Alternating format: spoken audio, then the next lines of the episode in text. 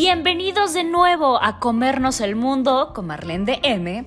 Yo soy Marlene del Moral y este es un podcast dirigido no solo a hombres o mujeres, sino a humanos. Y aquí hablaremos un mucho de todo con la intención de crear un mundo más amable, un espacio donde con la mejor vibra reflexionaremos sobre todo.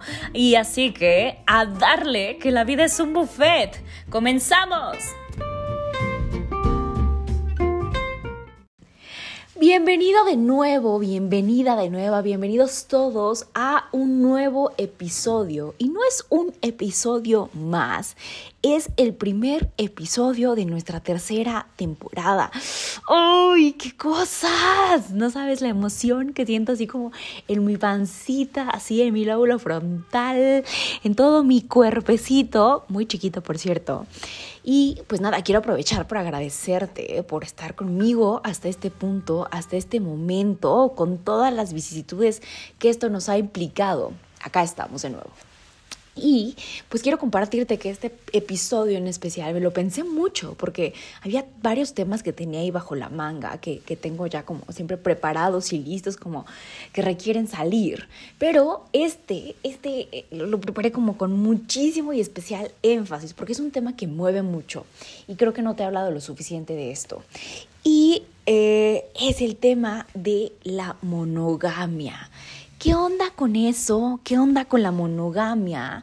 ¿Qué onda con la exclusividad sexual? ¿Son lo mismo?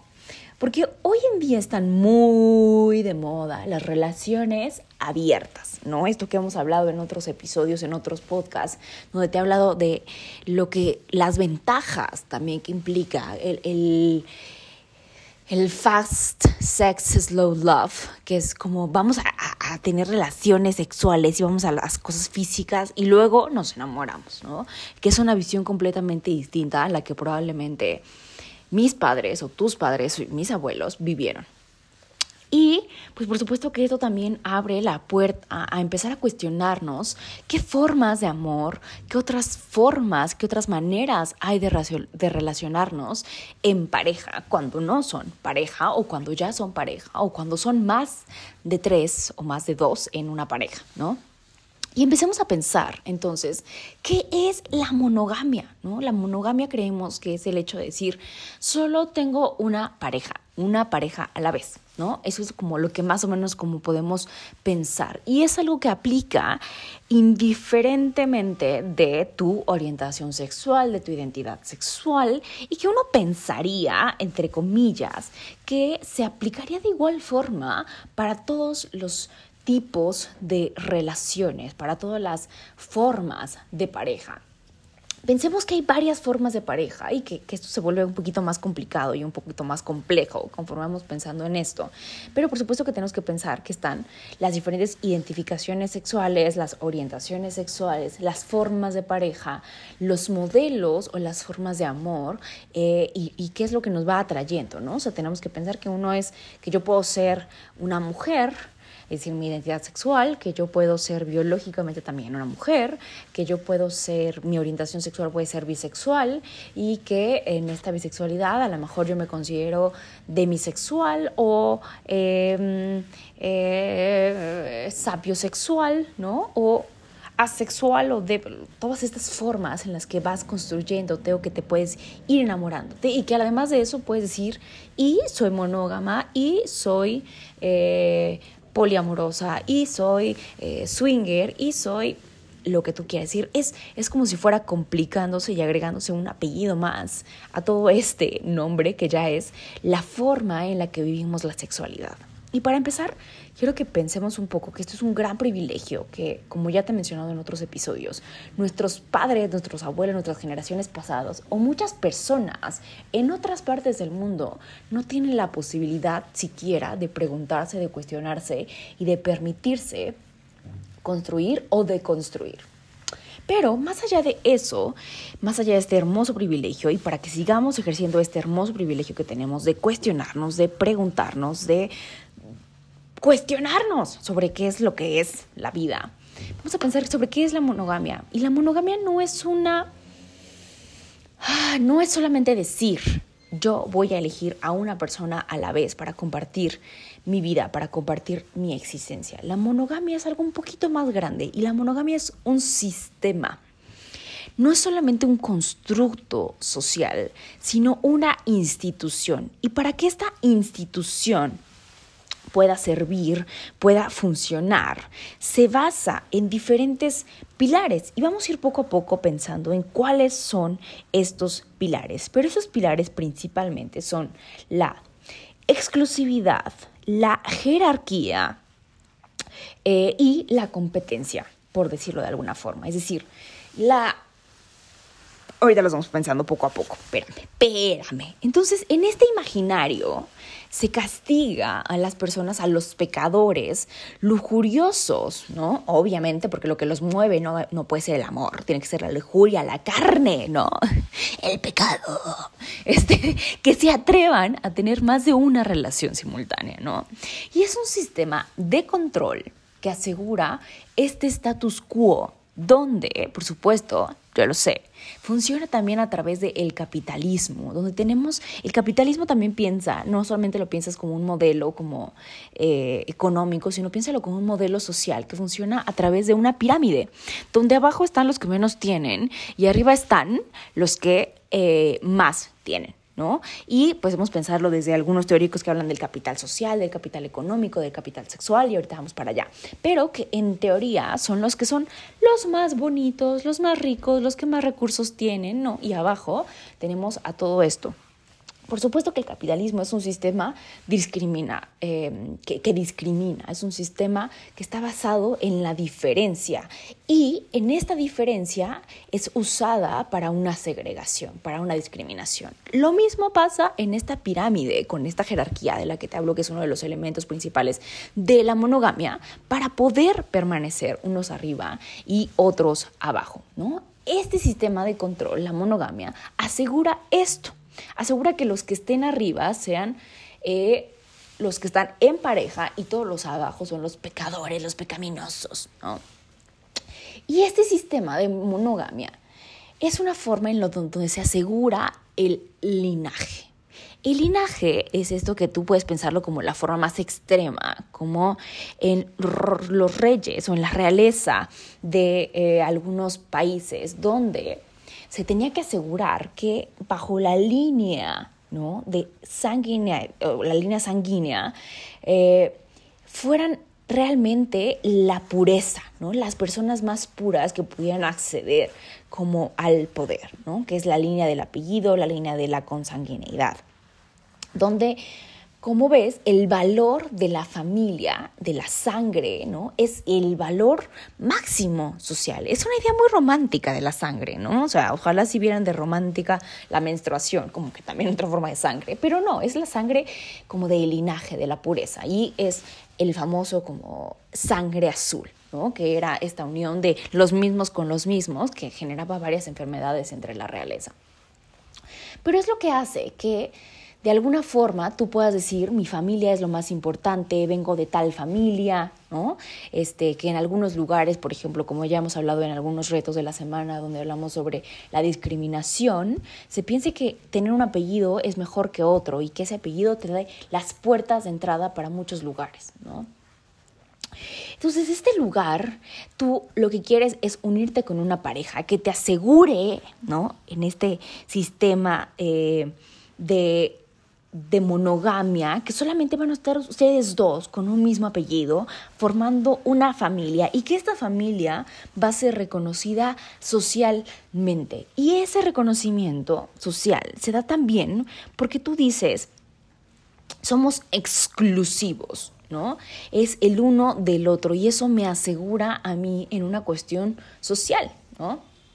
Entonces, eso lo, expone al mundo ¿no? como un amor de verdad, es decir, autentifica este amor, este amor, aquel que es único, aquel que es legítimo y que solo se permite una vez, ¿no? Solamente te casas una vez. La monogamia entonces funciona como una forma de autentificar este amor, ¿no?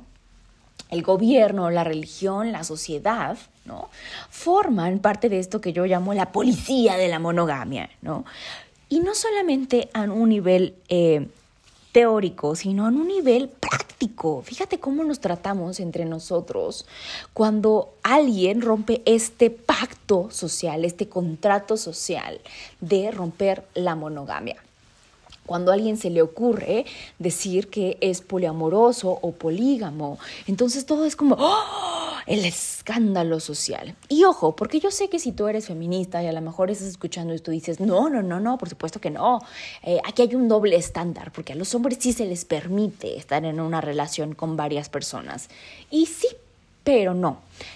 Una cosa es la monogamia y otra cosa es la infidelidad. Y la infidelidad, sí, es menos penada e incluso es aplaudida para los hombres. Eso es lo que se conoce como este doble estándar, mientras que a las mujeres se les castiga, ¿no? Sabemos que a una mujer que está y se mete, ¿no? Ella se metió, no la metieron, ella se metió en una relación. Eh, de otra persona, entonces ella es la mala, ¿no? Es la bruja, la perra, la zorra, lo como tú le quieras decir. Pobres animales, ¿qué culpa tienen? Eh, y si un hombre está en una relación con varias mujeres, es, el pro, ¿no? Entonces, esto viene desde un lugar de, de la infidelidad. Pero, repito, la poligamia no. Pensar que ambos miembros de la pareja permitan libre y conscientemente una relación con más miembros es un escándalo es un escándalo tanto para la mujer, ¿no? Porque entonces la victimizan y es pobrecita de ti que te acaban de poner el cuerno, ¿no? O sea, no hay lugar para pensar que esta mujer puede haber dicho, yo no tengo problema con que mi marido, con que mi esposo, con que mi pareja tenga más parejas sexuales, ¿no? No tengo problema. O con que el hombre, uff, ¿no? Imposible, ¿no? O sea, en el machismo no hay posibilidad dentro de estas visiones de lo que es la masculinidad, toda tóxica, eh, de que un hombre este, pudiera aceptar compartir a su pareja, ¿no? Porque obviamente un macho bien macho no comparte, ¿no? Él lo quiere todo para sí mismo, porque tiene mucha testosterona y come mucha carne, ¿no? En esta masculinidad hegemónica, heterocentrista, eh, un hombre no puede hacer eso, ¿no? Y, y, no solo eso, pensemos como que en ese sistema de la monogamia, como te decía, hablamos ya de la, de, de, la idea de la jerarquía, ¿no? Un poco en esta idea de, la pirámide, donde los que están arriba no solamente tienen la autenticidad del amor y entonces se construye un nosotros versus aquellos, ¿no? Eso te, te lo he compartido ya en, otras, en otros podcasts de las características del amor. Cuando tú te enamoras, se convierte en nosotros, la historia romántica de Romeo y Julieta es nosotros en contra del mundo, ¿no? Entonces, en esta historia eso se necesita parte del romance, ¿no? La parte épica de es que el mundo está en contra de nuestro amor, pero tú y yo vamos a estar juntos por siempre, ¿no? Se requiere para este amor romántico, esta parte épica. Es lo que consagra como esta idea del, del amor, ¿no? Cuando tú dices somos nosotros, en el nosotros ya hay una exclusión. Están los otros. Y cuando yo digo te elijo a ti, lo que estoy diciendo es por exclusión no he elegido a las otras, te elegí a ti. Eso te pone en un lugar de eh, top, ¿no? O sea, como eres tú encima de todos los demás. Esto es un lugar bastante histérico, tanto para hombres como para mujeres. Y histérico me refiero como a yo quiero ser el elegido de Dios, yo soy el elegido de mi padre, de mi madre, ¿no? Este lugar de eh, celos que provoca también envidia, ¿no? Donde yo tengo algo que tú no tienes. Y, eh, y, yo lo quiero, o solo quiero que tú no lo tengas, ¿no? Que es la envidia. Pero eso ya hemos hablado de la diferencia entre la envidia y los celos. Pero cuando te colocas en ese lugar, lo que le estás diciendo a los demás es, yo soy mejor que tú. Me eligieron a mí encima de los demás. Y cuando te cambian, cuando tu pareja se le ocurre decirte, ¿sabes qué? Te voy a cambiar. Entonces viene esta idea de, me dejaron para algo mejor, ¿no? Porque ya perdí yo el lugar de ser el mejor, de ser el elegido de esta persona. Y eso es completamente falso, ¿no? Pensemos cuántas veces hemos visto casos de que, se me acaba de ocurrir, ¿no? O sea, cuando Angelina Jolie y Brad Pitt estaban juntos eh, y de repente creo que le fue infiel con, con alguien más. O sea, no sé bien el chisme, pero imagínate esto, ¿no? Entonces tú pensarías, ¿quién deja a Angelina Jolie? ¿Quién deja a Brad Pitt por alguien más? O sea, son como la pareja perfecta, lo más top de Hollywood en su época, ¿no? Y pues eso pasa, ¿no? Es como, no necesariamente te están dejando por algo mejor, te dejaron por algo diferente muchas veces. Pero en nuestro imaginario, dando esta idea que tenemos de la monogamia, es me cambiaron por, por algo mejor. Y es por eso que tanto la infidelidad como la, el rompimiento de esta promesa, que eso es la fidelidad, una promesa, ahorita vamos para allá, que no tiene que ver únicamente con la exclusividad sexual, es lo que nos duele, el ego, el te cambio por otra cosa, porque dejamos de ser lo máximo de alguien. Pensamos que si hay más de uno, es que, eh, es que no puede satisfacer a esa persona, ¿no? Es decir, viene de esta idea de yo solito tengo que cumplir y satisfacer todo tu deseo. Y pues claro que no, ¿no? No nos corresponde satisfacer el deseo de nadie. Primero porque no somos dueños del deseo del otro. Eh, ¿Y por qué es tan absurdo como pensar que tu pareja ya no puede masturbarse? Porque entonces quiere decir que tú no le bastas, ¿no? Es decir, imagínate eso, o sea, es, es hacernos dueños del deseo, del tiempo, de, de, de las facultades del otro. Y entonces todo esto se va complicando y se va confundiendo y confundimos la fidelidad con la exclusividad sexual, ¿no? Hay una explicación un poco más larga de esto para no hacer este podcast larguísimo como suelo, donde te explico la diferencia entre fidelidad y exclusividad sexual que está en mi canal de YouTube. Es un video bastante viejito, pero, pero es, creo que bastante más claro que lo que yo estoy diciendo ahorita. Pero la exclusividad sexual y su función, o con su confusión, perdón, con la fidelidad como una promesa, es, es una zona más bien, la fidelidad, una, una promesa de, de, no traición, una promesa a un lugar, de una construcción de un lugar donde no hay riesgos, donde te sientes protegido, donde te sientes en un espacio de seguridad. Es un sitio para sentirnos resguardados del peligro, de que otros otras amenazan lo que es nuestro. Esa es la fidelidad. Y esa fidelidad no solo tiene que ver con, la, con las relaciones de pareja, la fidelidad tiene que ver con las relaciones de familia, tiene que ver con las relaciones de trabajo, tiene que ver con las relaciones de amistad, ¿no? Algo, un espacio que nosotros considerábamos seguro, de un espacio de no traición. Por lo tanto, la fidelidad cuando se confunde con la exclusividad sexual, es algo que nos calma y por lo tanto es un espacio que está hecho para las personas inseguras. Y no te culpo, pero esto viene de un lugar donde no creemos que afuera sea un lugar seguro. Y afuera, si hablamos históricamente, ¿no? Cuando éramos cavernicolitas no lo era. Pero ya no somos cavernicolitas, ya no necesitamos estos constructos. Ya no necesitamos este reassurement, este, este, este como atarnos a una cosa para sentirnos bien, para sentirnos seguros, para sentirnos estables. Psíquicamente hay un montón de otras cosas que están estables. Y, y, esto digo que es bastante inseguro porque es una promesa de estabilidad, pero la estabilidad no existe, es una idea romántica de la vida. Tú y yo qué somos, ¿no? Es la típica pregunta que le estás diciendo al otro, por favor dime que hay algo seguro entre nosotros, reasegúrame, da mi identidad compartida, elíqueme a mí, solo a mí, por siempre jamás, ¿no? Si basamos eh, nuestras inseguridades en, tratar de construir cosas seguras están afuera, eh, que son cosas externas, entonces no es realmente seguro, ¿no? Es decir, Estamos basando nuestra vida, nuestra identidad, nuestra seguridad, nuestra estabilidad en cosas que no nos la pueden dar. Y ese es uno de los grandes problemas de la monogamia. La monogamia es un sistema como otros, que nos da una falsa promesa de felicidad interna, ¿no? Eh, como el sistema del dinero, como el sistema del trabajo, como el sistema de la belleza, ¿no? Eh, donde buscamos sentirnos seguros y que eso nos va a traer la felicidad, el sistema del éxito, ¿no?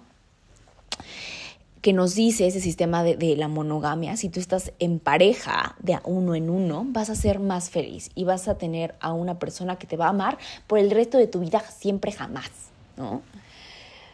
Qué falsedad, caray. Desmontar la monogamia es desmontar un sistema piramidal donde lo más importante en una relación es la pareja, donde viene de un lugar de una profunda tristeza, de una profunda, de un profundo pánico a la soledad, ¿no? Donde tenemos que estar en pareja para ser más felices, donde tu valor como persona radica en la pareja.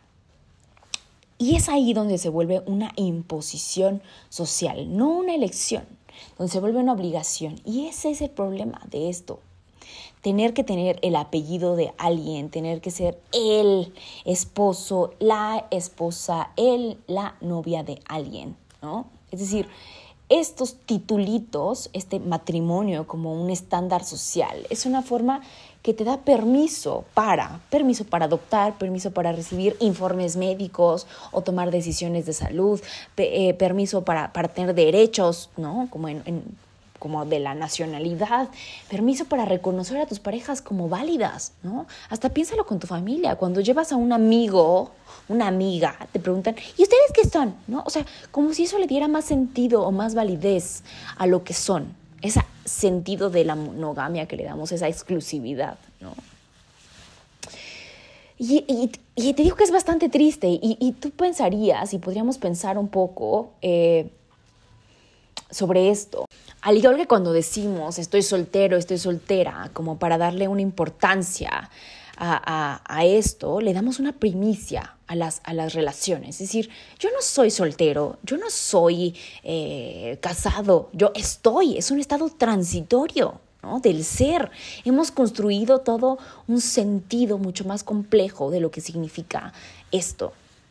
Y entonces, eh, ni, estar soltero, ni estar con alguien, ni, ni, ni, ni tú no eres tus vínculos, carajo, ¿no? El mundo está pensado para dos y, y hay de ti si se te ocurre pensar diferente. Había un libro muy interesante, no sé, un libro, una película, no me acuerdo, eh, o sea, si era uno o era solamente uno, pero hablaba de, de que era un lugar donde te enviaban a hacer pareja, ¿no? Era como una isla donde te enviaban a hacer pareja y tenías una semana para encontrar pareja, ¿no? Era como tu ultimátum social. Y si en esa semana tú no encontrabas eh, una pareja con la que tuvieras algo en común y entonces ya decidieras hacer familia y lo que tú quieras, te, em, te mataban. ¿no? Era, te digo, era súper drástica la película. Pero si tú por alguna razón te escapabas eh, y te ibas como a la jungla, ¿no? afuera del, del, spa, del, del resort, eh, encontrabas lo contrario. ¿no? Mientras dentro de esta sociedad, dentro de la idea de tienes que estar en pareja, te ibas a la selva y lo que encontrabas es no puedes estar en pareja. Es decir, uno siendo el negativo del otro. Y en cualquiera de los dos era una cuestión de una obligación. Y, esto me parece como muy interesante porque a veces creemos que para, para construir algo distinto a un sistema como la monogamia o como el capitalismo, tenemos que irnos al extremo opuesto de este, porque nuestra, nuestra cabeza piensa que es, es más fácil irnos a los extremos, ¿no? Sin encontrar un punto intermedio. Y a veces ni siquiera es encontrar un punto intermedio, a veces es completamente construir algo, algo distinto, ¿no? Es decir, no se lucha contra un sistema mientras te riges bajo las mismas reglas de ese sistema mientras la destruyes viviendo aún en él. No, no puedes crear uno nuevo. Nadie tiraría una casa en la que actualmente vive mientras estás aún dentro de ella. Se te va a caer encima, ¿no? Eh, no busco que ahora ya nos vayamos, yo Marlene, a, otro extremo y que ahora quememos todo, ¿no? Primero hay que construir nuevas propuestas, hay que construir nuevos puentes antes de quemarlos. Es decir, necesitamos eh, ese afecto socialmente, esa cuestión de seguridad, esa sensación de protección. Pero antes de tirar el sistema de pareja, el sistema de monogamia que tenemos actualmente, eh, que no nos lo brinda en realidad, ¿no? Y que, que no va a ser capaz de brindarnos durante mucho más tiempo, necesitamos construir otras relaciones, otros vínculos sociales en donde apoyarnos que antes lo sabía. Ya te he hablado de, cómo funcionaban las comunas, cómo funcionaba la sociedad antes de esta institución de la familia.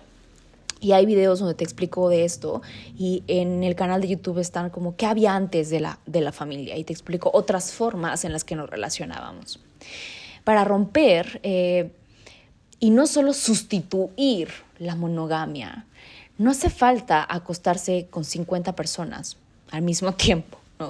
Sino simplemente cambiar los valores que hasta ahora constituyen este sistema actual en el cual nos basamos. Habla de repensar la forma en la que hacemos nuestros vínculos.